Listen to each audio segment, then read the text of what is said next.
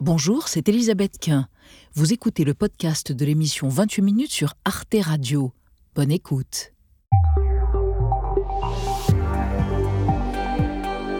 Bonsoir, soyez les bienvenus dans 28 minutes. Merci de votre fidélité et bonsoir mes camarades. Tout va bien Tant mieux. L'actualité après les agapes arrosées des fêtes, eh bien c'est le mois de janvier sans alcool, janvier sobre, dry January. 33% des Français annoncent y participer, une nécessité absolue selon les addictologues. Le vrai vrai bénéfice du défi de janvier, c'est le changement d'habitude de consommation, mmh. le changement de comportement. C'est savoir dire non L'alcool, c'est la deuxième cause de mort évitable dans le monde.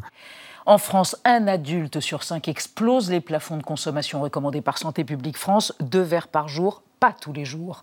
Comment concilier la santé et notre économie viticole, un secteur patrimonial qui emploie des centaines de milliers de personnes. Ce sera le thème de notre débat.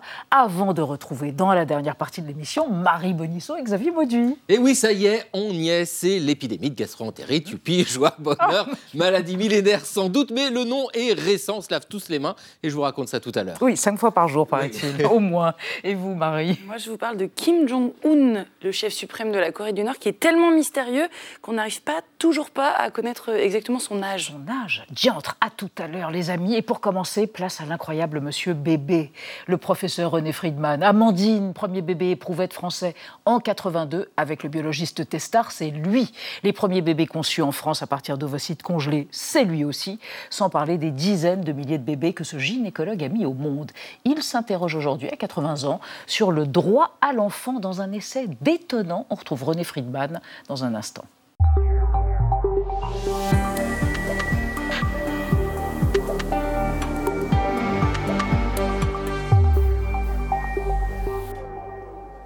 Professeur Friedman, René Friedman, bonsoir. Bonsoir. Je vous présente Alain Diaye et Benjamin Sportouche. Vous faites paraître chez Odile Jacob la tyrannie de la reproduction.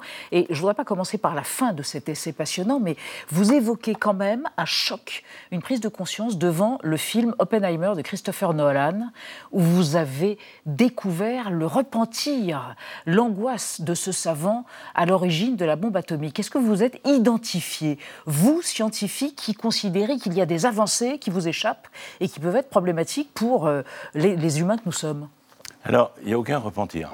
Chez vous Chez moi. Et aucune identification Il n'y a aucun repentir parce que je pense qu'il y a, c'est un peu valable pour tous les terrains, y compris sur la physique, euh, il y a un progrès énorme. Et en médecine, il y a eu un progrès énorme. Cependant, c'est pas pour autant qu'on ne se pose pas des questions. Mm-hmm.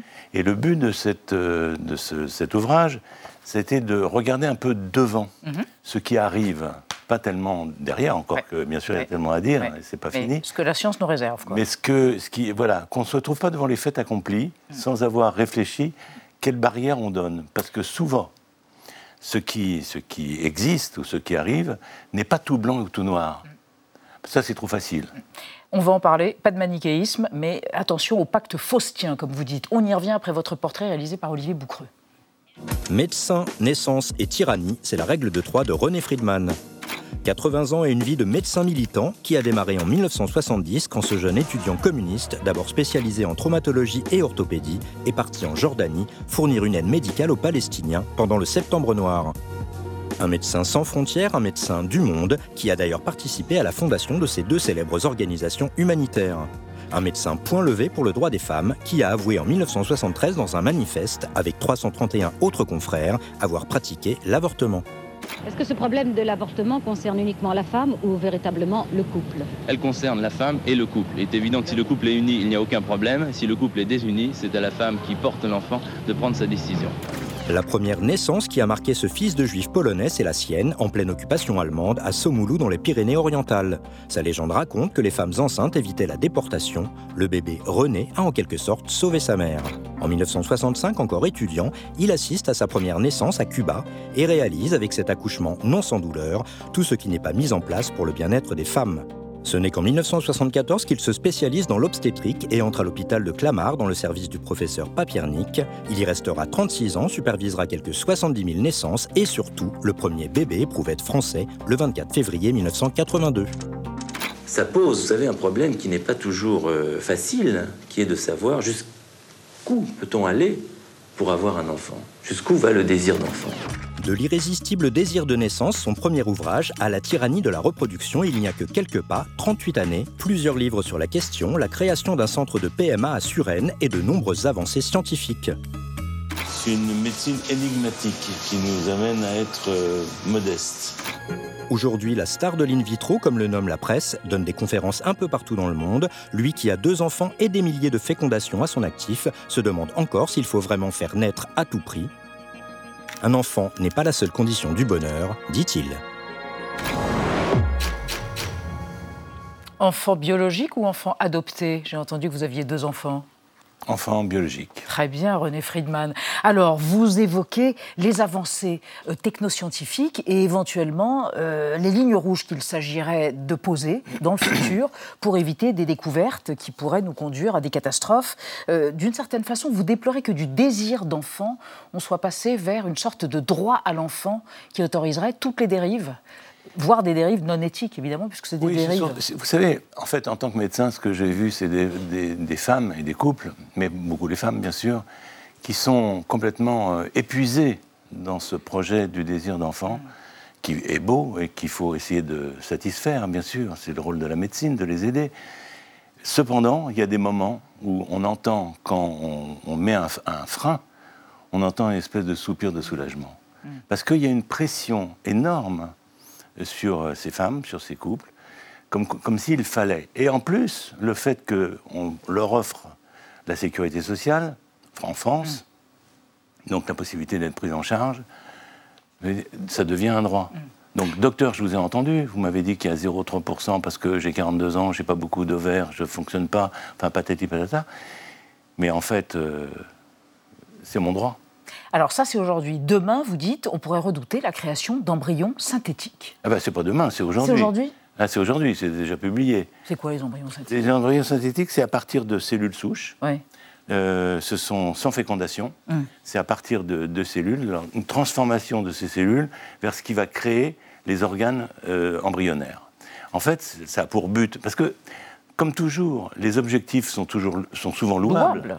Mais je veux dire, après, c'est l'utilisation qu'on en fait. C'est là où ça intervient. Mm. Donc là, ça va être de comprendre pourquoi il y a tant de malformations. Effectivement, vous savez qu'il n'y a que 25% de fécondation in vitro qui donne naissance à un enfant en bonne santé.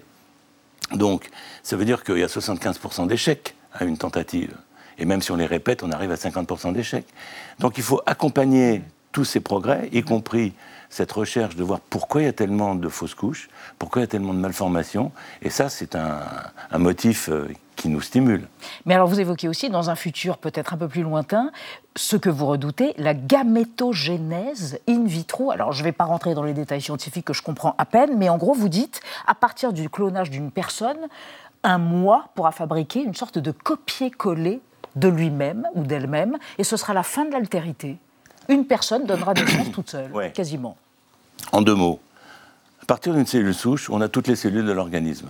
Les yeux, la peau, les os et tout ça. Vous pouvez avoir des cellules, les gamètes, mhm. c'est-à-dire euh, fabriquer en in vitro des spermatozoïdes, ça existe déjà chez l'animal, et des ovocytes. Mhm. On peut même partir de la même cellule pour avoir les deux, puisqu'il y a un double au début, puis ensuite ça va se, se diriger. Donc dans ce sens-là, on va partir de traiter la stérilité masculine d'un homme qui ne peut pas euh, fabriquer des spermatozoïdes, on va pouvoir le faire faire à partir de ses cellules souches à lui, pas à donneur, mais à lui. Simplement, à partir de là, ça ouvre des champs, et c'est pour ça que je révèle un peu l'état des lieux, qui n'est pas aussi loin qu'on ne le pense, mm. même si c'est pas pour tout de suite mm. en pratique. 10-20 ans. Voilà. Mais c'est important qu'on y réfléchisse. Mm-hmm qu'on ne se trouve pas devant le fait accompli. Mm. C'est ça un peu mon objectif, c'est de dire il faut que la réflexion accompagne tout ce que l'on fait et pose quelques limites.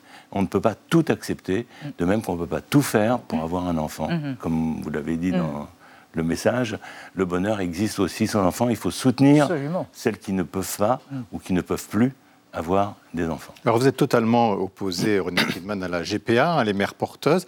Vous dites que c'est une forme d'esclavage moderne. Mais vous ne croyez pas tous ceux, et ils sont nombreux, hein, les hommes qui disent j'ai eu un parcours de, GPA respectueux avec une femme qui a eu une décision éclairée, volontaire. J'ai tissé des liens avec cette famille. Et donc, pour moi, c'est éthique. Vous ne pensez pas que ces parcours-là sont éthiques?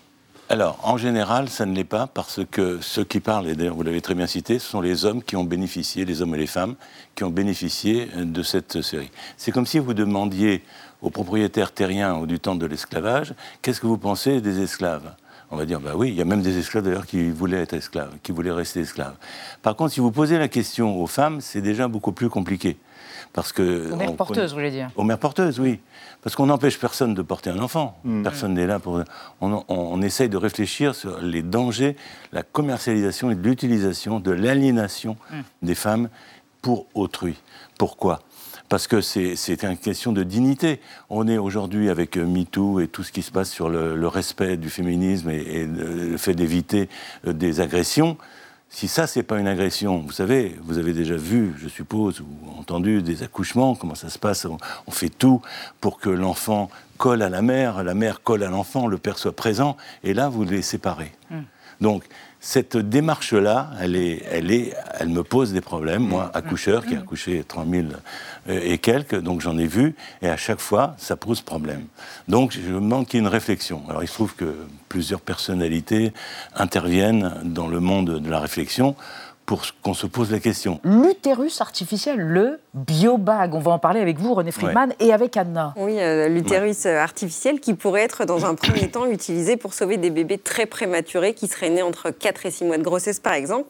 Et concrètement, ce biobag, comme euh, vous l'avez appelé, il s'agit d'une sorte de sac transparent en dehors du ventre de la mère dans lequel le liquide amniotique arrive à se renouveler en permanence. Et l'objectif, évidemment, c'est de permettre aux prématurés de poursuivre leur développement jusqu'à ce que leurs poumons soient suffisamment mature. En 2017, des chercheurs américains de Philadelphie ont déjà réussi des essais concluants sur des agneaux qui avaient pu se développer dans le biobac pendant quatre semaines. Et d'ailleurs, l'un d'eux est encore vivant. Mais cette fois-ci, les chercheurs veulent aller encore plus loin et ont demandé à la FDA, qui est l'équivalent de notre agence de sécurité du médicament, une autorisation pour tester leur utérus artificiel sur des humains, à savoir des nourrissons cobayes.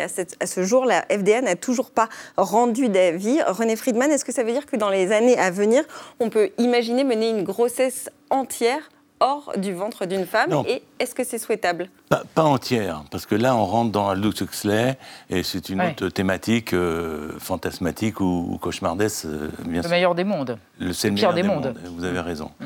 Euh, là, par contre, on parle d'une histoire médicale, vous l'avez très bien expliqué, un accouchement qui se fait euh, beaucoup trop prématurément pour que les néonatologistes puissent prendre en charge euh, cet enfant, et la possibilité d'un SAS supplémentaire qui serait donc dans ce biobag artificiel avec une circulation extracorporelle.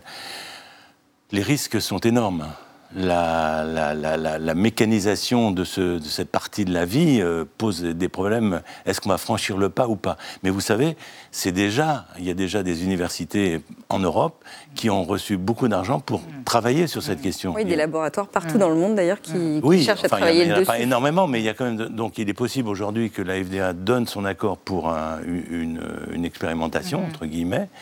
Euh, voilà, bien fondé, pas bien fondé. Est-ce qu'après, ça va être une façon de répondre à d'autres soucis qui veut, je ne veux pas porter l'enfant, on va mm. le mettre. Euh, mais c'est pas depuis le début de la grossesse. Hein. Mm. Je dis 5 mm. dans, le livre de chapitre.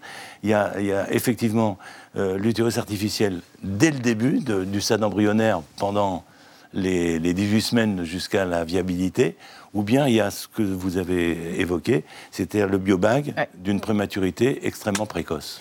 Et d'autres choses d'ailleurs, énormément d'hypothèses et de questions éthiques passionnantes dans la tyrannie de la reproduction chez Odile Jacob. Merci d'être venu l'évoquer.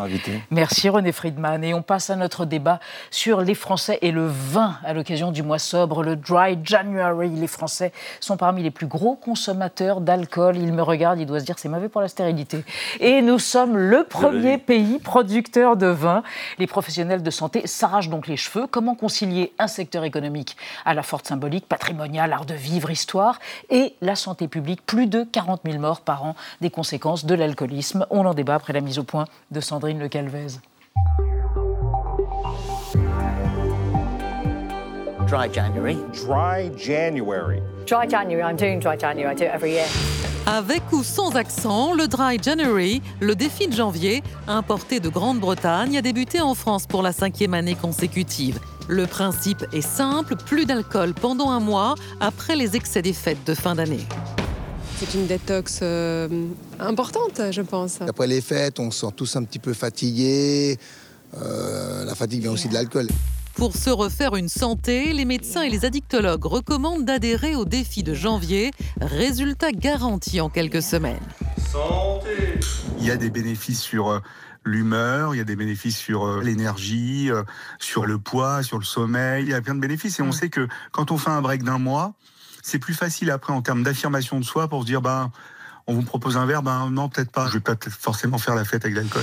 Sauf que les habitudes ont la vie dure. Même en ayant divisé par plus de deux leur achat d'alcool depuis les années 60, les Français figurent parmi les plus gros consommateurs au monde. Difficile peut-être de ne pas céder à la tentation, alors que la France est redevenue en 2023 la première productrice de vin devant l'Italie.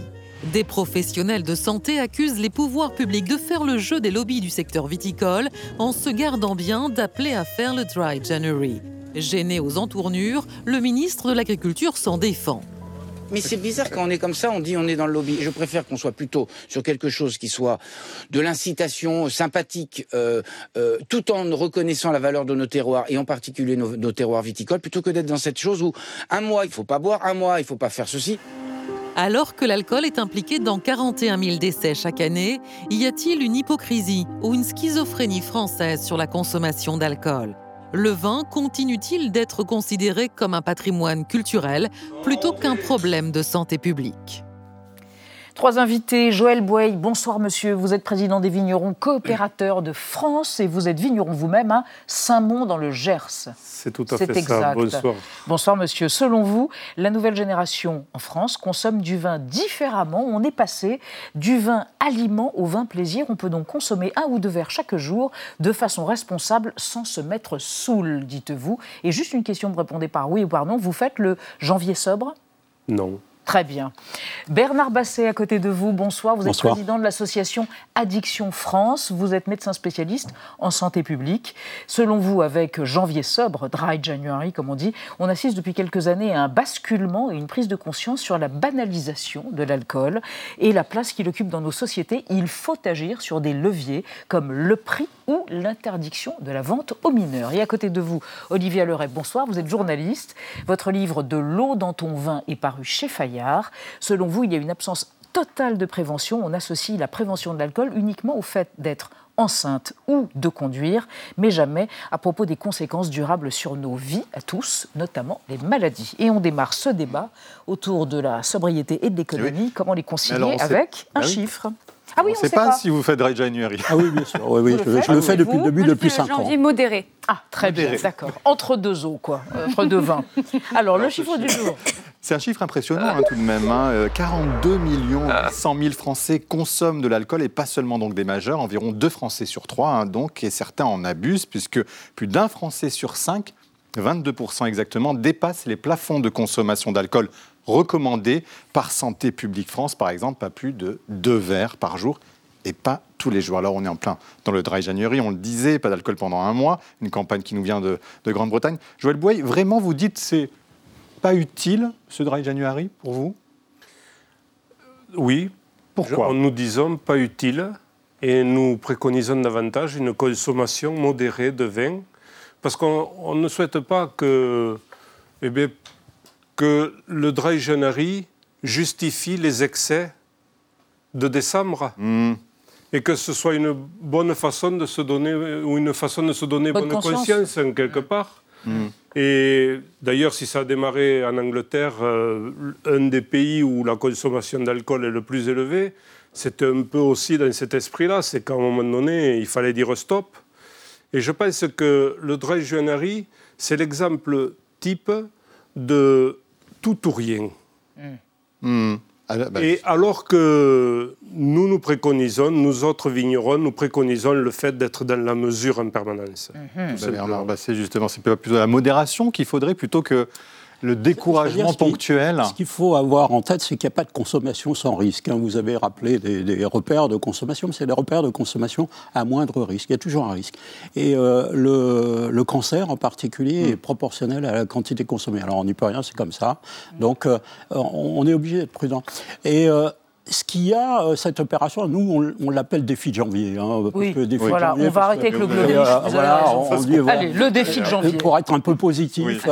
Et alors, c'est pas du tout une, opération moralisatrice, normative.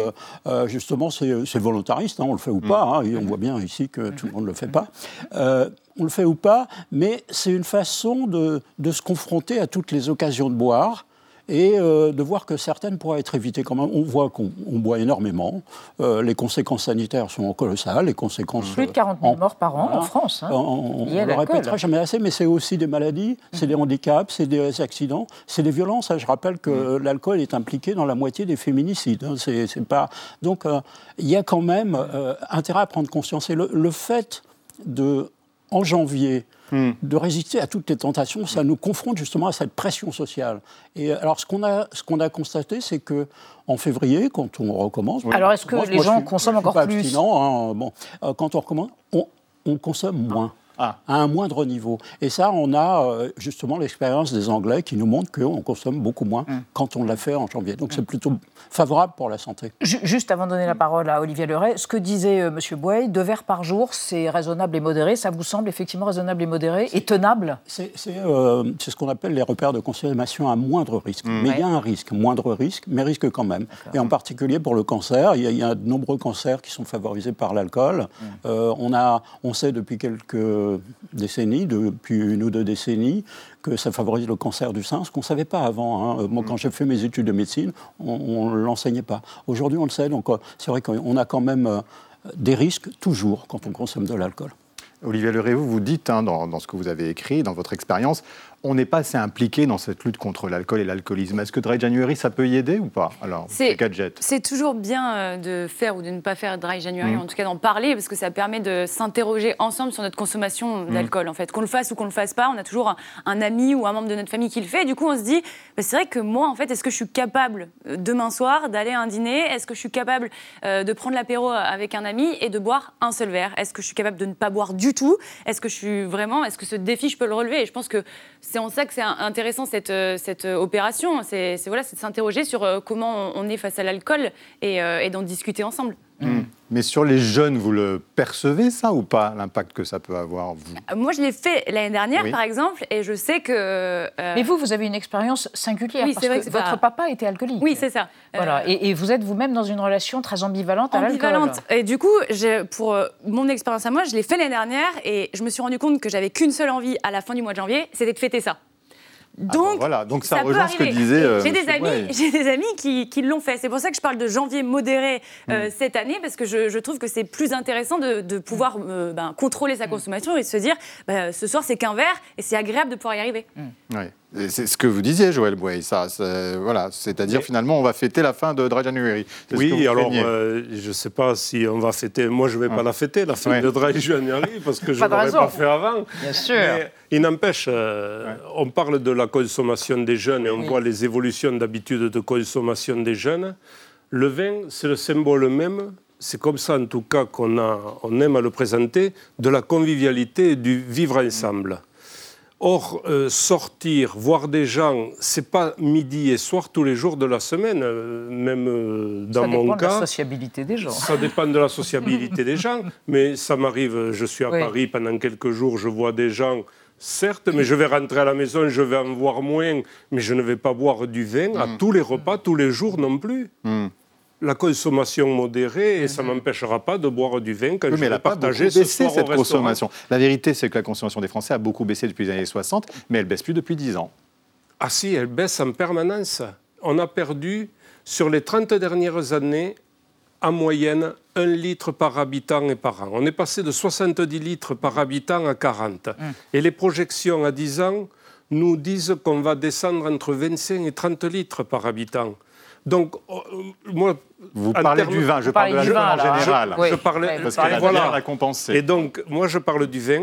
Mm. Et par rapport à la dynamique de consommation du vin, mm. alors, est-ce qu'il peut y avoir une, exception culturelle pour le vin? Ah. eh ben On va en parler dans un instant, mais on va vous soumettre une archive. On va regarder entre 65 et 73.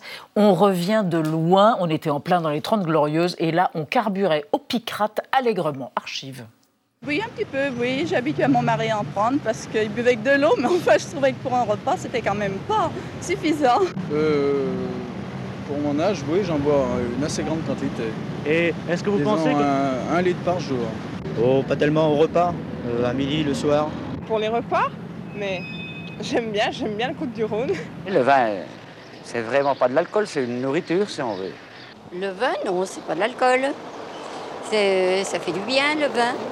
Le vin, c'est pas de l'alcool. Ben oui, Bernard Basset, c'est la culture française. Est-ce que c'est ça qui est compliqué aussi dans votre travail, vous, d'addictologue Oui, euh, c'est compliqué, effectivement. Ça, fait partie de notre vie sociale. Mais ceci dit, ça évolue. Ah. Euh, ça évolue grandement.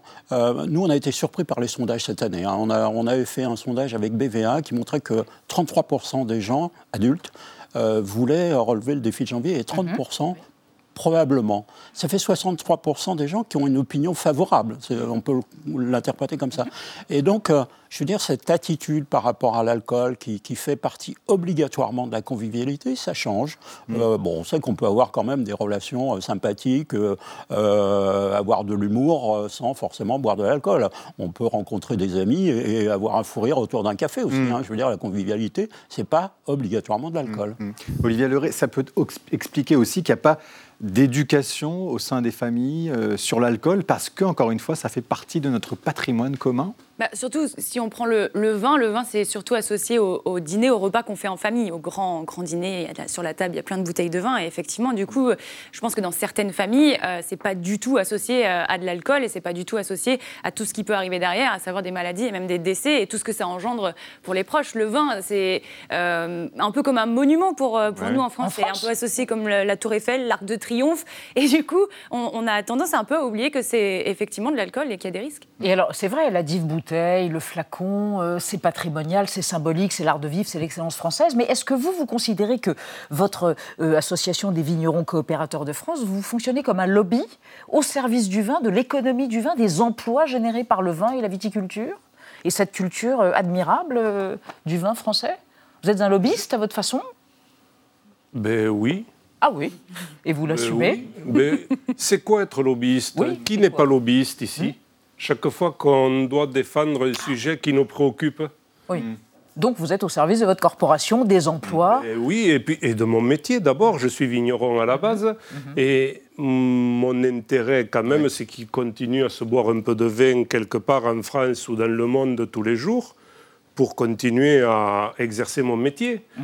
Et donc, vous êtes conscient des dégâts que ça... Vous êtes lobbyiste, donc ça veut dire que vous êtes conscient aussi des dégâts que ça peut produire. Quand on est lobbyiste. Je suis, lobbyiste, je suis lobbyiste en, lien avec ce que j'ai dit précédemment, avec le, fait de mettre en œuvre une consommation modérée du vin. Je n'ai pas envie d'être lobbyiste pour dire aux gens buvez absolument. Hmm. J'ai envie que les gens prennent aussi un peu de plaisir et partagent un moment hmm. autour d'un verre de vin. Je n'ai pas dit qu'il fallait immédiatement vider la bouteille. Oui. Mais ça veut dire que vous allez jusqu'à dire que vous êtes d'accord avec des vins sans alcool, qu'on peut aller vers cela, qu'à la limite aussi, ça peut être une, évolution nécessaire? Mais c'est une évolution indispensable même. Mhm. Bah, ça, c'est un travail de fond que nous sommes en train de mener et que nous avons à mener dans les années à venir pour permettre... Euh, je vous l'ai dit il y a quelques minutes, la consommation du vin va baisser inexorablement. Mm. Donc on est obligé de transformer notre approche professionnels de, du produit hmm. que nous élaborons pour pouvoir continuer à intéresser des consommateurs. Donc il y a des vignerons qui vont faire du vin sans alcool bientôt, c'est possible. Et bien sûr. D'accord. Et, je fais partie, et je fais partie des vignerons qui travaillent hmm. pour faire aujourd'hui des vins avec moins d'alcool que ce que nous produisions précédemment. Et j'ai des collègues qui sont en train hmm. de s'essayer à produire des vins sans alcool. Oui, complètement. Et c'est complètement en phase avec le fait que demain, hmm. si on consomme moins, mais si on veut garder un vignoble en place, parce que c'est ce qui donne un peu une belle gueule, excusez-moi le mot, à, hmm. la, nature et, et, au paysage en France. Hmm. Si on veut continuer à garder des vignes, eh bien, il va falloir adapter le produit que nous élaborons à partir des raisins pour répondre à, ces nouvelles attentes. J'aurais juste voulu une réaction de Bernard Basset avant d'évoquer les campagnes de prévention euh, du gouvernement. Bernard Basset, quand vous entendez ça Ça ne me gêne pas du tout que monsieur se, dise un lobbyiste de, son activité. Mhm. C'est son rôle. Ce qui est gênant, c'est quand euh, euh, le secteur économique se mêle de santé. parce qu'à mon avis, ils ne sont pas légitimes. qu'ils défendent leur, leur métier, leur savoir-faire, bien entendu, c'est leur rôle. Mais quand ils se mêlent de santé en particulier, bon, apparemment, on va en parler, quand ils se mêlent de censurer des campagnes. Alors, bah, justement, on va en parler avec Anandia, une campagne de prévention récente qui sont passées aux oubliottes. Oui, exactement. Deux campagnes de prévention qui auraient dû être euh, diffusées lors de la Coupe du Monde de rugby en septembre ont été annulées au mois de mai par euh, l'ancien ministre de la Santé François Braun, et cela alors même que Santé publique France avait planché dessus depuis novembre 2022. Les visuels, les slogans, tout était prêt. Regardez, ne laissez pas l'alcool vous mettre KO. Quand on boit des coups, notre santé prend des coups. Donc des termes plutôt euh, offensif, sauf que le cabinet du ministre a estimé que la proposition créative n'était pas à la hauteur. Santé publique France et les associations dénoncent, elles, plutôt le poids du lobby viticole en France. Le sénateur du groupe PS, Bernard Jomier, qui est médecin par ailleurs, estime, lui, que depuis qu'Emmanuel Macron est élu, il n'est pas possible de mener une politique de santé publique sur l'alcool toujours à cause des lobbies. Et le ministère de la Santé a tout de même fini par valider une campagne de prévention, mais cette fois-ci à destination des jeunes, intitulée C'est la base, qui est sortie fin septembre. Et là, tollé, on y découvre des conseils un petit peu simplets, euh, boire de l'eau quand on consomme de l'alcool, euh, manger avant de consommer de l'alcool, mais absolument rien sur les dangers de la consommation. Alors quand les associations accusent le gouvernement de banaliser la consommation d'alcool, mais aussi de ne pas soutenir l'initiative du mois sans alcool, le défi de janvier, le répond qu'il a renforcé le site Alcool Info Service sur lequel quiconque peut trouver euh, toutes les informations euh, sur, le danger, sur les dangers de l'alcool. Olivia Leray, on le sait, le gouvernement, il sait faire des campagnes un peu choc, percutantes, notamment sur le tabac, la sécurité routière. Là, avec l'alcool, on a un peu l'impression que c'est le service minimum, non? Mm.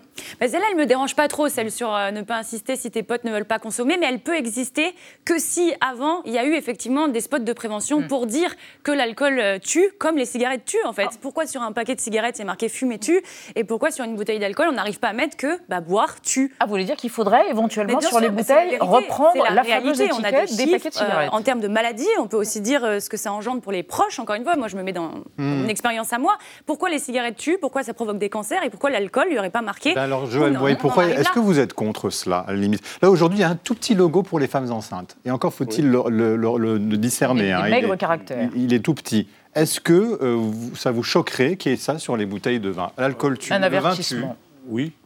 Pourquoi ça vous choquerait? Oui, ça nous choquerait. Mais pourquoi? C'est parce que euh, le visuel des bouteilles qu'on peut avoir et, l'histoire qu'on raconte à travers euh, nos étiquettes de vin, à travers nos cépages, euh, nos marques, hmm. ne sont pas en phase. ce n'est pas un produit industriel. La cigarette est un produit industriel. la conséquence est la même, c'est que ça hmm. tue malgré tout. Oui, certes, mais, mais il n'empêche que Là, on est sur un aspect, euh, ben oui, patrimonial, mhm. quelque part. Et, alors, c'est sans doute difficile aussi de faire un amalgame entre un, produit industriel et, un produit familial et, mhm. d'une marque, d'un domaine. Euh, qui est propre à une famille. C'est vrai, Bernard Basset, euh, on, l'entend quand même dans, ce que dit Joël Boyer, c'est aussi une responsabilité individuelle. Il ne faut pas tout le temps demander aux viticulteurs ou à l'État de nous interdire les choses pour qu'il puisse y avoir une consommation modérée. Euh, euh, L'État a un devoir de laisser une information pertinente, transparente et juste scientifiquement. et c'est le propre des, campagnes de consommation. Alors, je, rappelle, vous avez parlé des, campagnes qui ont été interdites. Le, défi de janvier, il a été porté par les associations parce que, justement, l'État s'est désengagé à la demande des, viticulteurs. Euh, donc, avoir une information transparente. Vous avez parlé mm. du pictogramme. Euh, oui. Bon, pictogramme, il y a 8000 handicaps par an. Hein, à la naissance parce qu'il y a des consommations. Ça peut être des handicaps graves, mais ça peut être des euh, handicaps qui passent un peu inaperçus mm. et qui donnent des troubles de l'apprentissage, hein, euh, des, troubles des relations. Et donc on va obérer toute une, vie entière par des gens qui perdront des chances euh, d'emblée. Mais ça veut dire quoi? Vous dites qu'il faut augmenter considérablement le prix de du vin, de l'alcool, le taxer davantage. Il faut interdire la vente en accès libre dans les hypermarchés, ce qui est le cas dans certains pays européens. La, la loi interdit de vendre aux mineurs ça n'est absolument pas respecté. Je veux dire, et, euh, c'est important, non pas pas uniquement sur le plan symbolique, mais parce que le, cerveau des jeunes n'est pas à maturation. Et donc il est plus fragile et plus sensible aux toxiques dont l'alcool. Mais une augmentation du prix, est-ce que c'est quelque chose Oui, l'augmentation du prix, euh, c'est un, levier de l'achat et de la consommation.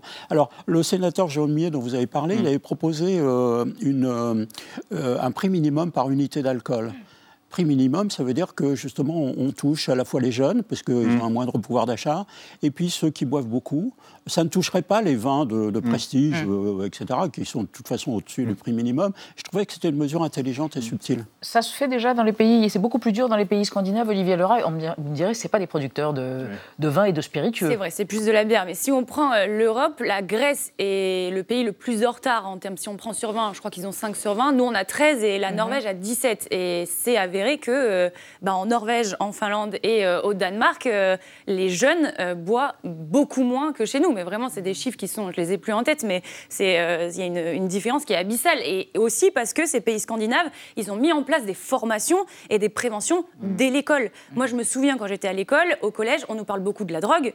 C'est pas bien de fumer, euh, il faut pas fumer, ça provoque plein de choses. Jamais, à aucun moment, j'ai eu un accès à me dire euh, l'alcool peut tuer. Je pense que si, c'est aussi important de faire intervenir des, gens en milieu scolaire pour en parler. Mhm. Joël Boy, vous avez l'impression qu'on est prohibitionniste dans notre discussion là? Vous trouvez qu'on va trop loin? Non, non, non. C'est sur l'éducation qu'il faut intervenir. Ce n'est pas une question d'être prohibitionniste. Il ne mhm. faudrait pas tomber effectivement dans cet excès-là. L'histoire de, du prix minimum de l'alcool, ce qui nous gêne, c'est une façon de, sélectionner les consommateurs. Mm. Est-ce que, est que parce que j'ai les moyens, je pourrais continuer à boire mm-hmm. mm. Mais l'interdit. Ou, en acheter en tout cas et en consommer. Mhm. Mhm.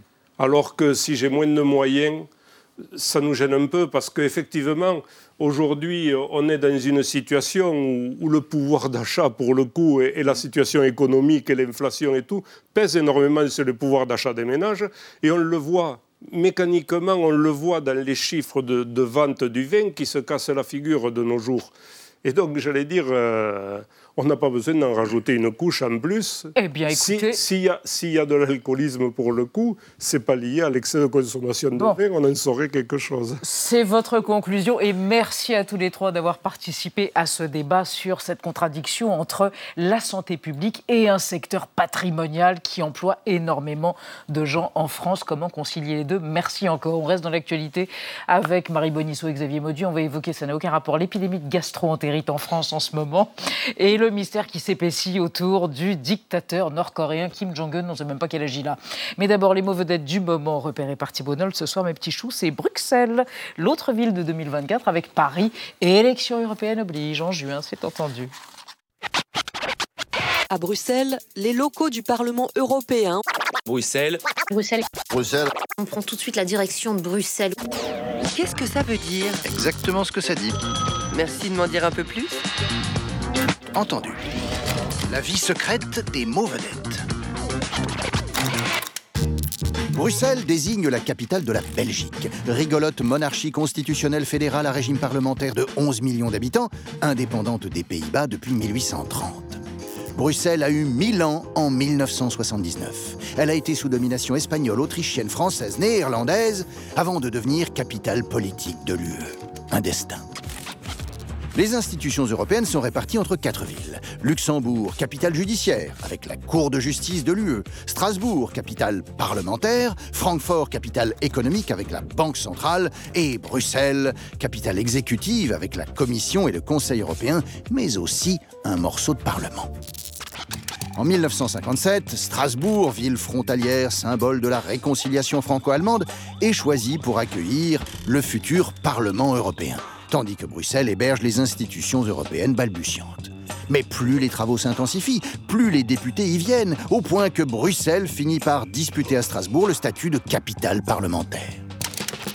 Pire, dans le fielleux landerneau médiatique UE se dit souvent Bruxelles, tandis que la plupart des députés européens, sauf les Français évidemment, se disent favorables au déménagement de tous les services du Parlement européen de Strasbourg à Bruxelles, pour faire simple, et au passage économiser 113,8 millions d'euros tout en améliorant le bilan carbone. Les prochaines élections européennes vont envoyer 720 députés, dont 81 Français, au Parlement de Strasbourg et par conséquent remodeler la psyché de Bruxelles, la ville institution aux 27 000 fonctionnaires et 30 000 lobbyistes, patrie de la moule frite bière et de la vieille haine cuite et recuite entre Flamands et Wallons. Non, Bruxelles ne manque pas de sel. Il est poivré ce Nolt. Alors, le réseau Sentinelle de Santé publique France révèle une nette augmentation des cas de gastro-entérite en ce moment euh, en France, aiguë hein, même. hein. Cinq jours au moins et ça barde. hein. Mais rien d'anormal par rapport aux autres années. Vous êtes parti aux origines de la gastro, vous êtes très courageux vu les voies d'exploration. Un peu par là que vous avez choisi, mon J'ai ami, trouvé des trucs. avec une petite loupiote sur la tête et hardi petit. En 1816, le docteur François Brousset fait paraître un ouvrage qui secoue le monde de la médecine. Son titre, Examen de la doctrine médicale. Brousset, à ce moment-là, est un médecin reconnu. Il a 44 ans, une vie extraordinaire. Il a combattu aux côtés des armées révolutionnaires. Il a participé aux campagnes de Napoléon. Il était médecin et le voilà, professeur au Val-de-Grâce, à Paris. Et lui, ce qu'il veut comprendre, c'est l'origine des maladies. Alors, il considère que les organes sont tous dépendants les uns des autres et que une inflammation quelque part se propage. Il faut regarder, selon lui, du côté de l'estomac, gastro, ventre, estomac, entérite, inflammation de l'intestin. Ça y est, elle est là, la Zut alors, ça existait avant lui? Oui, parce que depuis des millénaires, on s'en doute bien, Bah. les humains sont victimes de virus, de bactéries qui provoquent alors Ah, des euh, des choses. crampes d'estomac, des Bon diarrhées, appétit des vomissements. Mais alors, pourquoi Pourquoi? Ben, Il y a plein d'origines. Il y a l'intoxication alimentaire, il y a la dysenterie, il y a le choléra, tout ça c'est mortel. Alors, je vous dis, quand les désagréments passent au bout de 2-3 jours, les gens se disent, ouf, c'est bon, j'en réchappe, ça va, j'ai presque pas besoin de trouver de nom. Non, c'est vraiment dans ces années 1820 que s'impose et se diffuse ce nom de gastro-entérite, et particulièrement grâce à Brousset, sans doute parce que ses travaux font polémique. Et pourquoi? Alors, vous avez un grand médecin du moment, René Laennec, qui s'attaque à Brousset parce qu'il considère que une inflammation gastrique qui expliquerait les maladies, c'est simpliste, ça va pas, ça suffit pas. Et puis en plus, euh, Laennec se moque des méthodes de Brousset parce que euh, Brousset propose la diète sévère. Allez, quelques Ah. jours, que du liquide et des sangsues, des tas de sangsues, des vrais sangsues. hein. Ouais, les sur animaux. le corps, Ouais, partout. ça. Tout ça pour éviter la gastro-entérite. Laennec, Brousset se détestent, ils se vomissent.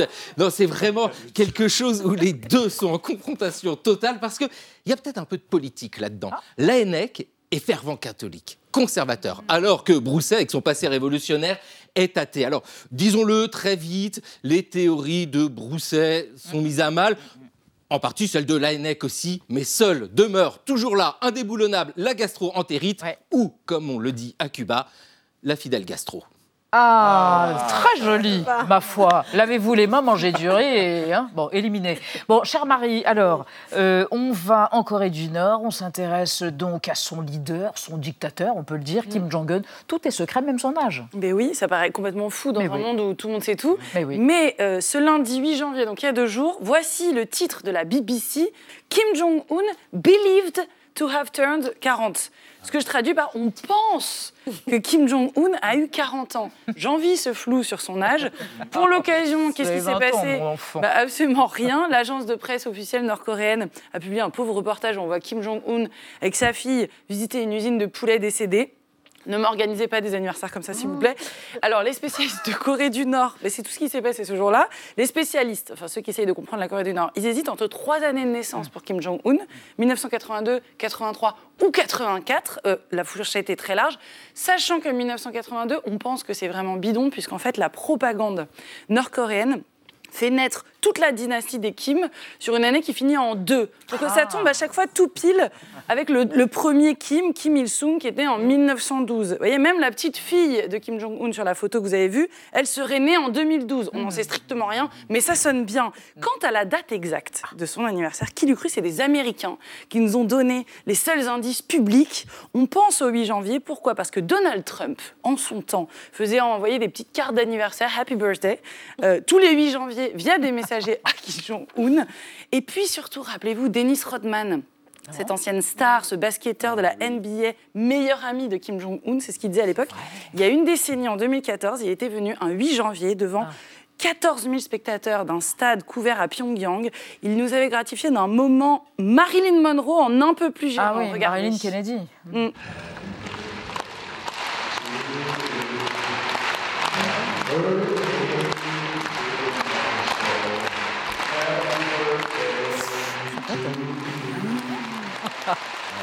Bonne ambiance.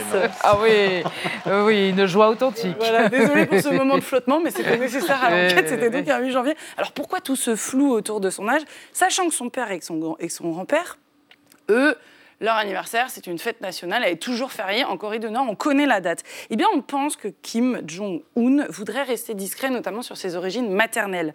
Sa mère, elle était danseuse et elle est née au Japon. Pas en Corée du Nord, au Japon, à Osaka très précisément, dans cette communauté de Coréens exilés chez le grand ennemi du régime. Donc les Japonais, on le rappelle, c'était les anciens colons euh, qui étaient en Corée du Nord de 1910 à 1945. Et ces Coréens, quand ils sont revenus euh, au pays, ils sont restés ultra suspects, ultra surveillés euh, par le régime. La propagande a donc dû rebaptiser la mère de Kim Jong-un avec un nouveau nom qui sonnait un petit peu moins japonais. Euh, voilà peut-être pourquoi on dit donc joyeux anniversaire, point d'interrogation au dictateur de la Corée du Nord, qui a plein d'autres secrets. La prochaine fois, je vous raconterai par exemple comment est-ce qu'ils font pour avoir de l'argent alors qu'il y a d'énormes sanctions internationales, il y a du trafic de drogue, des armes, du piratage informatique, tout ça aussi c'est très flou. Et ça coupe aussi. Merci, point d'exclamation. Merci de nous avoir suivis. Bonne soirée sur Arte Chérie. À demain 20h05. Tchuss.